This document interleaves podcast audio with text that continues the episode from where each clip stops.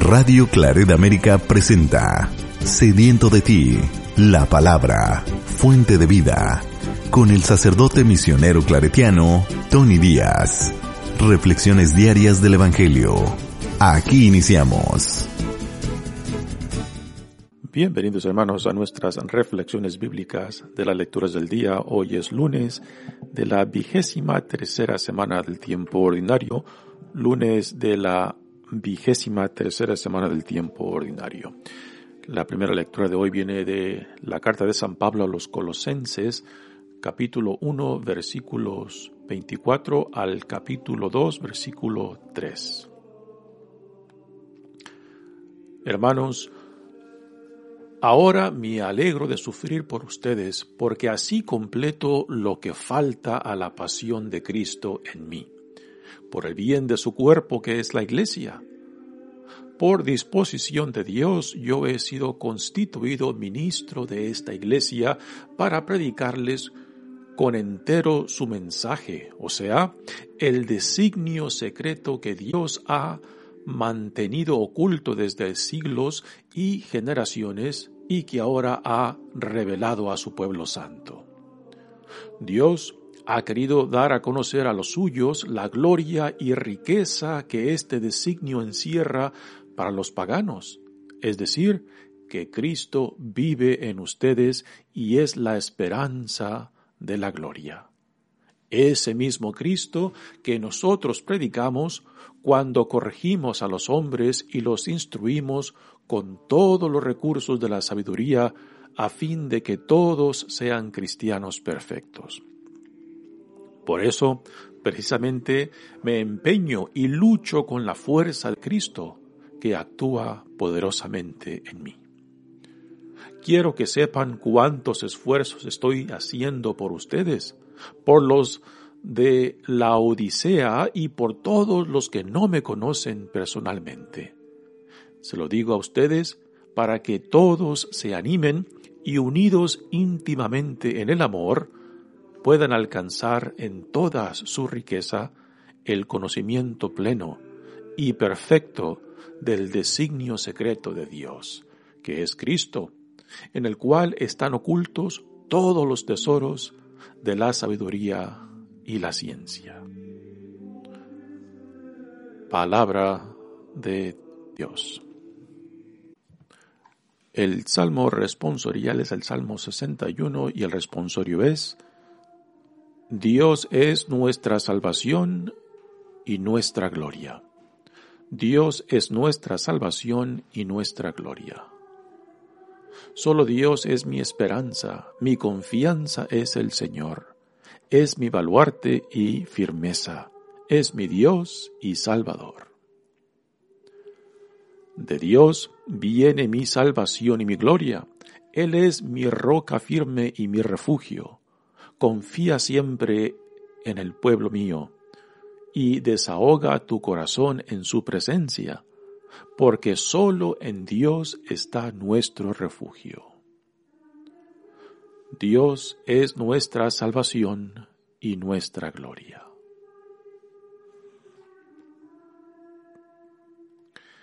El Evangelio de hoy viene de Lucas, capítulo 6, versículos 6 al 11. Un sábado Jesús entró en la sinagoga y se puso a enseñar. Había allí un hombre que tenía la mano derecha paralizada.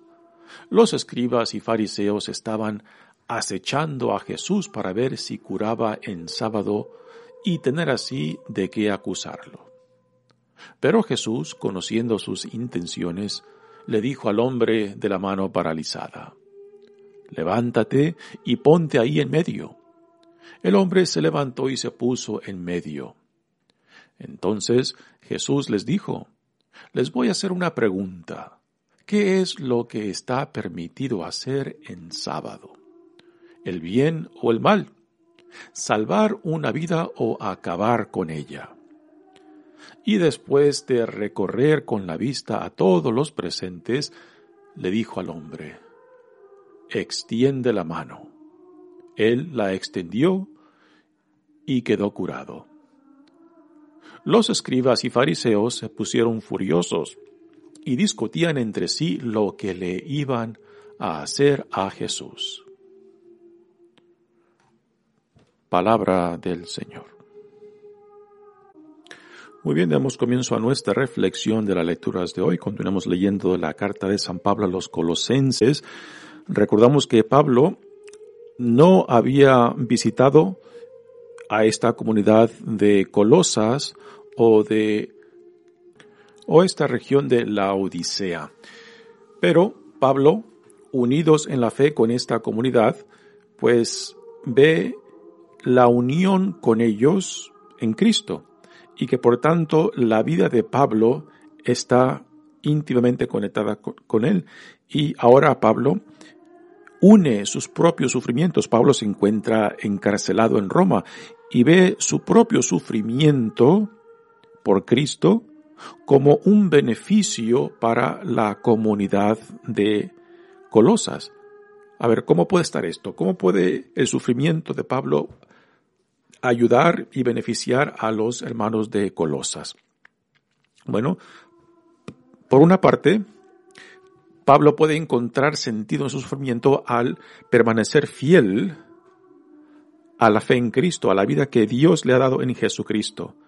Y el dar este testimonio de la fe y ofrecer sus propios sufrimientos para que otros se beneficien de esta fe que él busca perseverar en ella y que al dar este testimonio claro y evidente de que Dios, de que Jesús vive, de que Dios está entre ellos, pues esto también ayuda a alimentar la fe en otros para que se convenzan por el testimonio, por la vida de Pablo y de otros, que lo que profesan en Cristo no simplemente es un cuento, no simplemente es una buena historia, sino que es algo real y concreto que no solamente transforma vidas, sino que también les los fortalece y les da vida aún en medio de tribulaciones, aún en medio de dificultades. Así que este testimonio de fe de Pablo, aún encarcelado, es fuente de fortaleza y también de, de, para animar a los hermanos de Colosas que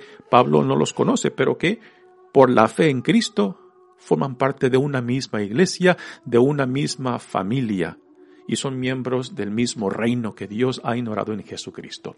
Por eso Pablo dice al principio de esta carta, ahora me alegro de sufrir por ustedes porque así completo lo que falta a la pasión de Cristo en mí. A ver, ¿cómo está esto? Lo que le falta a la pasión de Cristo en mí. ¿Acaso la ofrenda, el sacrificio, la entrega de Jesús mismo por la salvación del mundo, por nuestra salvación, le falta algo? No, no es esto lo que Pablo quiere decir. La entrega de sí mismo, el sacrificio del mismo de Jesucristo por nuestra salvación es completo y nada le hace falta. O sea, eh, la entrega de Jesucristo por nuestra salvación es completa, es plena. Por eso Dios lo resucita, porque esa entrega de amor completo y, en, y entero no puede ser no puede ser enterrada porque tarde o temprano resucita, ¿no? Así que nosotros al sufrimiento o pasión de Cristo no le añadimos nada. Pero lo que Pablo, aquí la, la palabra clave que Pablo eh, menciona es la siguiente, cuando dice, lo que le falta a la pasión de Cristo en mí, no en Cristo, en mí. Así que la pasión de Cristo manifestada en mí me une a Cristo de que así como Cristo fue totalmente fiel a Dios Padre, de que así como Jesús estuvo íntimamente identificado con la voluntad de Dios Padre, igualmente también yo, Pablo dice, busco identificarme plenamente tanto con Cristo como con Dios Padre, con su voluntad, para que mi vida sea un testimonio de la verdad que estoy viviendo. Y, y cuando otros no solamente vean y cuando otros escuchen acerca de esta fidelidad, esta entrega, esta identificación completa con el amor mismo, entonces esto anima a otros que aun cuando sufran, que aun cuando son perseguidos, digan, esto vale la pena aún morir por ellos, ¿no? Así que aquí Pablo sabe claramente de que él no está añadiendo nada a la pasión de Cristo, pero que la pasión de Cristo en él, pues fortalece a la iglesia, porque dan un testimonio de entrega, que aún en medio del encarcelamiento, Pedro dice, yo no soy ninguna víctima, a mí nadie me puede arrancar, me puede eh, separar del amor de Dios en Jesucristo. Y ese testimonio pues da vida, da esperanza, da y fortalece a otros que escuchan de este testimonio que Pablo está dando. Así que a esto se refiere. Dice, lo que falta a la pasión de Cristo en mí y por el bien de su cuerpo, que es la iglesia. Entonces, el testimonio nuestro, el testimonio de Pablo, es, es alimento para la iglesia. Porque en esto está construida la iglesia, en el testimonio de los apóstoles, en el testimonio de previas generaciones que han dejado para que otros también fueran atraídos, para que otros también fueran iluminados, fueran transformados, transformados para ser parte del reino y ser parte de la iglesia, que es un instrumento del reino, que es un sacramento del reino, para que también otros lleguen a conocer a Cristo y al conocerlo amarlo y al conocer y al amarlo servirlo, lo cual es nuestra vocación por excelencia. Así que siguiendo el ejemplo de los apóstoles, bueno, siguiendo el ejemplo de Jesucristo, que se identifica totalmente con Dios, la voluntad de Dios Padre, y que los apóstoles que también se identifican plenamente con el reino, con la voluntad de Dios Padre, pues ahora ha llegado a nosotros también. Y así como, como Pablo dice que a la pasión de Cristo le hace falta, tiene que estar, tiene que estar plenamente identificada conmigo, pues entonces esto es lo que le hace falta aún a la iglesia hoy. Nuestro testimonio de plena identificación con Cristo, con la voluntad de Dios, con el reino que Dios ha honorado en Jesucristo, y que nuestro testimonio de vida, de entrega, de fidelidad, para que anime a otros, para que fortalezca a otros, para que, aún en medio de las dificultades y tribulaciones de la vida, sea lo que sea que la vida nos, nos, nos dé, de que uno en medio de todo esto encuentre la presencia de Dios mismo, la presencia de Cristo mismo, que nos anima, que nos da esperanza y que nos dice, no desesperes, no te dejes derrotar por lo que el mundo te puede dar, sino que el autor de la vida camina contigo, el autor de la vida está contigo, ¿no? Y este es el testimonio, pues no solamente que nos fortalece también a nosotros, sino que aquellos que nos ven o que nos escuchan, al ver este, este perseverar, este luchar por ser fiel, ¿no? Ah, pues entonces también los anima a ellos para que perseveren, para que no desesperen, para que no se dejen entregar a la oscuridad que el mundo les puede presentar.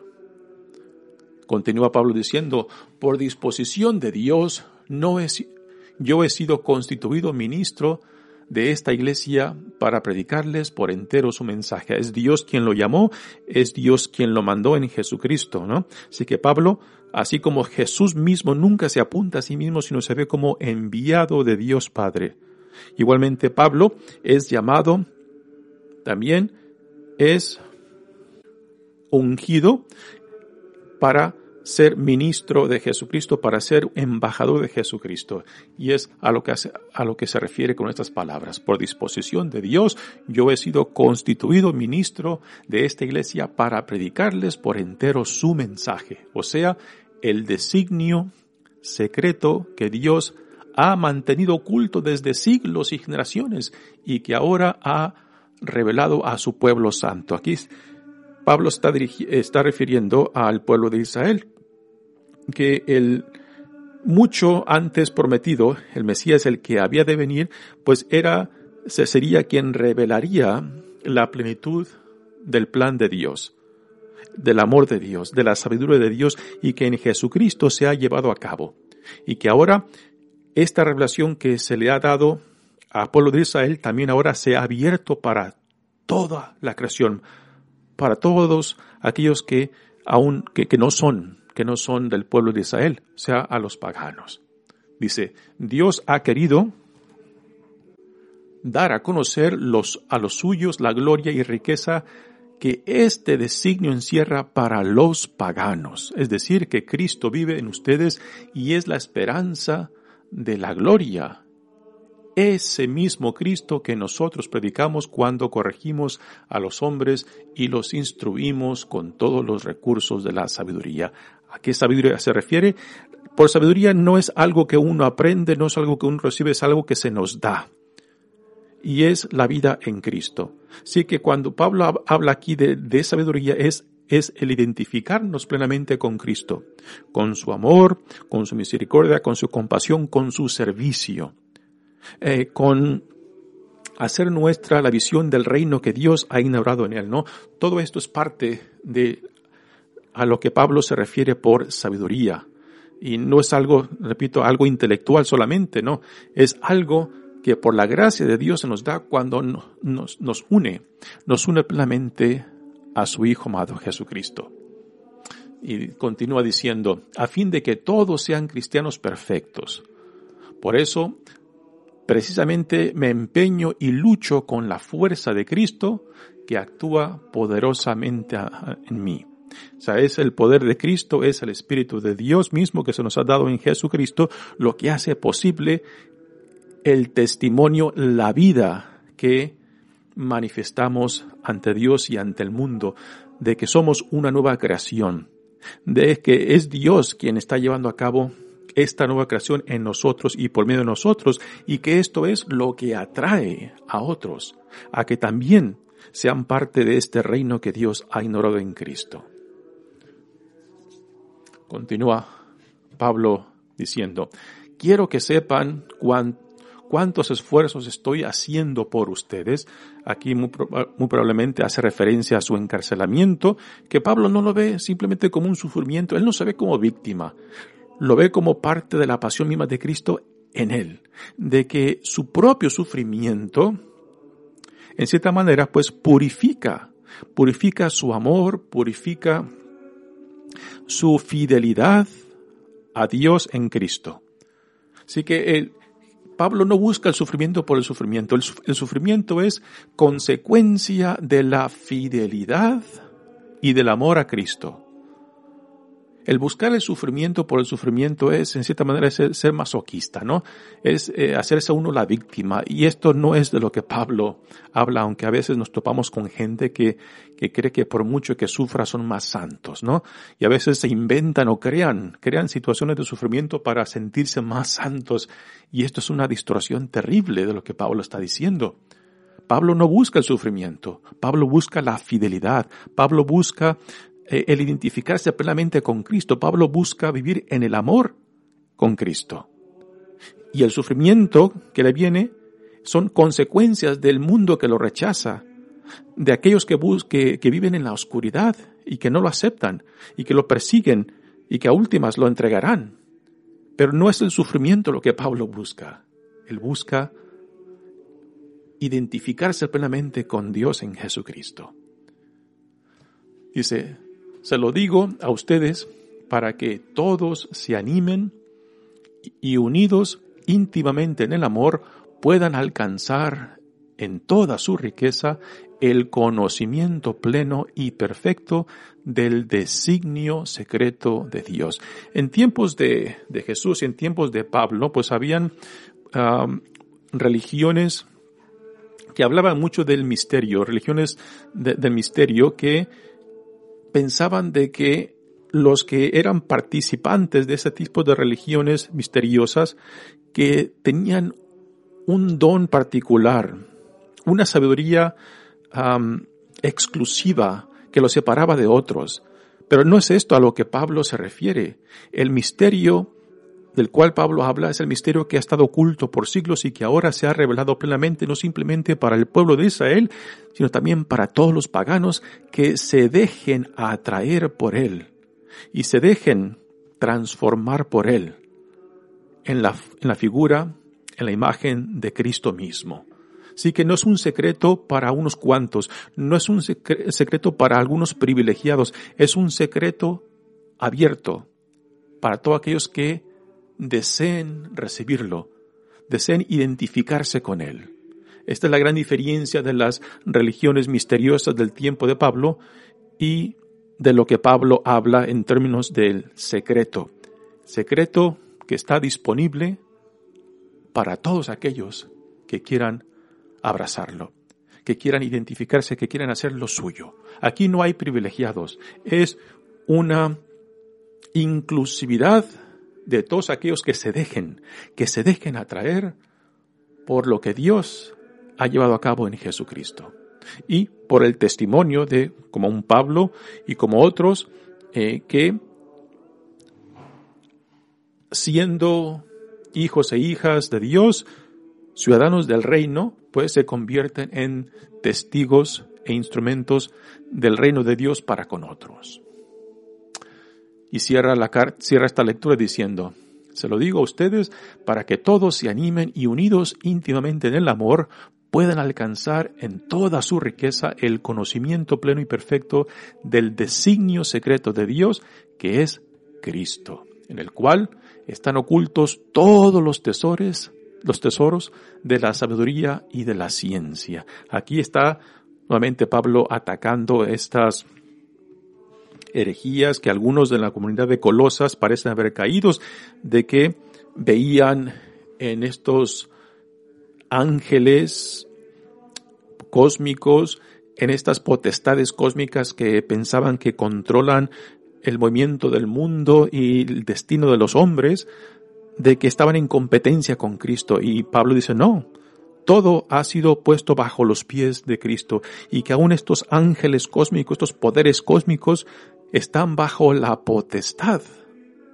de aquel que Dios ha puesto como nuestro Señor, como el Rey del universo. Muy bien, pasemos ahora al Evangelio de hoy que viene de Lucas y tenemos a Jesús nuevamente en una situación de conflicto con los fariseos y escribas. Lo encontramos en una sinagoga, como era de común hacerlo él como buen judío, porque sabía que en las sinagogas pues ya tenía una audiencia ah, predispuesta para que escuchara su mensaje. Pero en esta escena tenemos a los escribas y fariseos que le han tendido una trampa, una trampa para poderlo acusar. Pero Jesús intube, lee muy bien el ambiente en el cual se encuentra y detecta la malicia de aquellos que le quieren plantear esta trampa. Dice, un sábado Jesús entró en la sinagoga y se puso a enseñar. Había allí un hombre que tenía la mano derecha paralizada. Había ahí un hombre que tenía la, la, mano derecha paralizada. Es muy probable que los escribas y los fariseos hayan plantado a este hombre en esa situación para ver si podían hacer que Jesús lo sanara en sábado. Porque en la mentalidad de los escribas y judíos y fariseos, sanar a alguien en sábado pues es hacer trabajo como un doctor que está trabajando y esto pues eh, rompería las prescripciones ah, del sábado, lo cual era motivo de acusación de que había roto ah, la santidad del sábado, ¿no? Y esta es la trampa que le quieren poner a Jesús. Le plantan a este hombre con la mano derecha paralizada a ver si Jesús lo sana.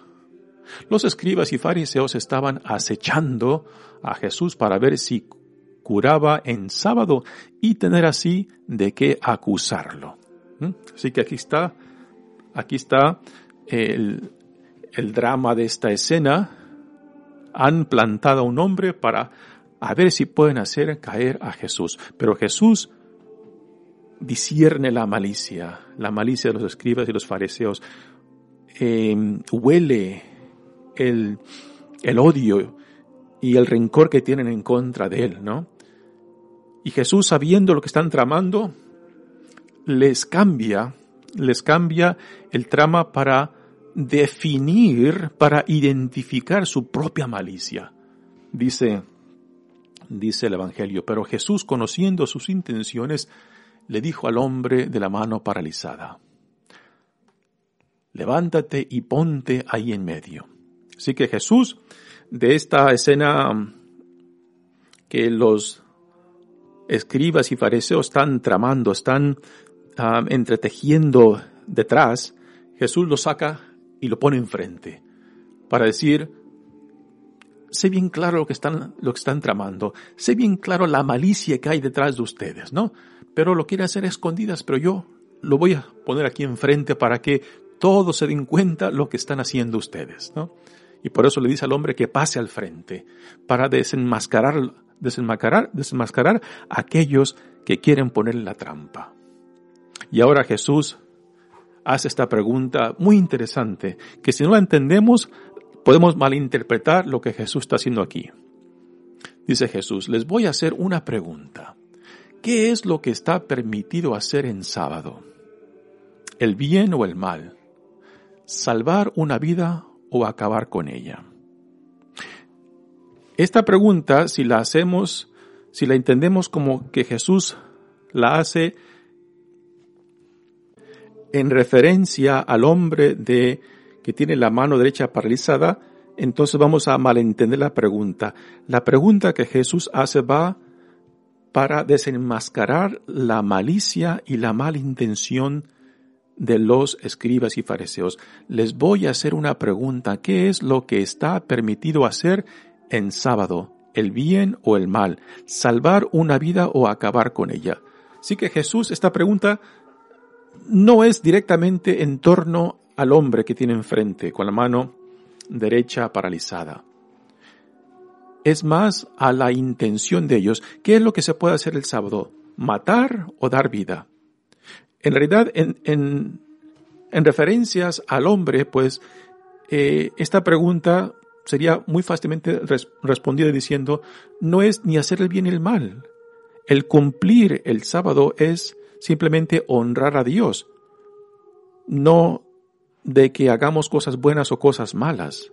El sentido del sábado es guardar guardar la santidad del sábado porque Dios descansó y entonces el pueblo de Dios es llamado también a descansar, a reposar en Dios. De que ese día es dedicado para, en cierta manera, para la contemplación de Dios y no, y no estar rodeado de actividad ni buena ni mala. Esa sería, digamos, la respuesta del fariseo. Pero la, pregunta de, Jesús va más allá de la necesidad de este hombre con el brazo paralizado. ¿Qué es lo que está permitido hacer en sábado, el bien o el mal? Y la pregunta va dirigida a los escribas y fariseos. ¿Hacer el bien o el mal? ¿Qué es lo que están haciendo los escribas y fariseos? ¿El bien o el mal?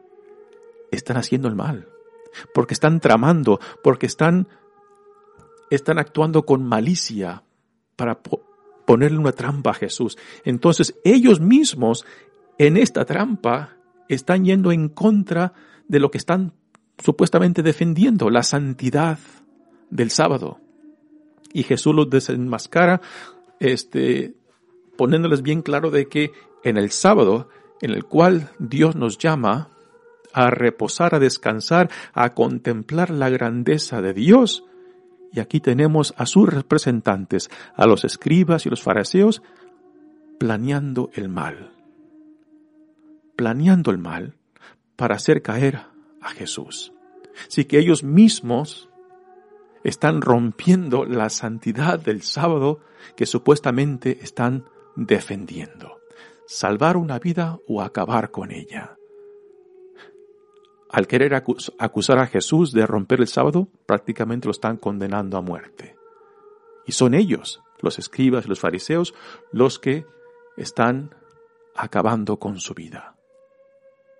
Ahora, esto, esta malicia de los escribas y fariseos no es propio de ellos, es la actitud que se manifiesta aún hoy en día entre nosotros, ¿no? Cuando a rajatabla queremos defender la ley, queremos defender las tradiciones superficialmente y nos olvidamos de lo fundamental de la fe y de la vida a la cual somos llamados, al amor, a la compasión, a la misericordia y justicia. Y aún tenemos hoy en día dentro de, de nuestras comunidades religiosas, ¿no?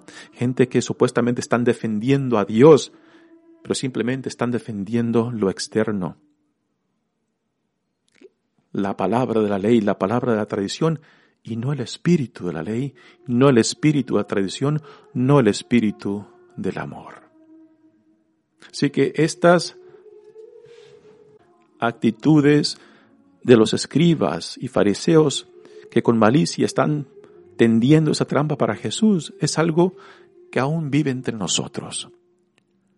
Cuando hipócritamente queremos defender a Dios, defender la tradición, defender la iglesia y a últimas terminamos haciendo todo lo contrario, con nuestras actitudes, con nuestras acciones, con nuestra malicia. Y dice, ya para cerrar el Evangelio, y después de recorrer con la vista a todos los presentes, le dijo al hombre, extiende la mano, y la extendió.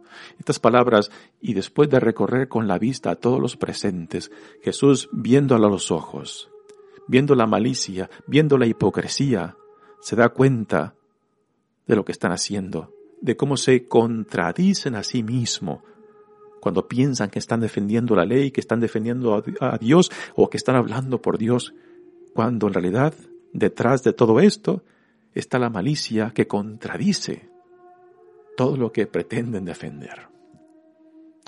Los escribas y fariseos se pusieron furiosos y discutían entre sí lo que le iban a hacer a Jesús. Mi nombre es Padre Tony Díaz, misionero claretiano. Que Dios los bendiga. Radio Claret América presentó Sediento de ti, la palabra. Fuente de vida. Sus comentarios son importantes. Contáctenos en radioclaredamerica.gmail.com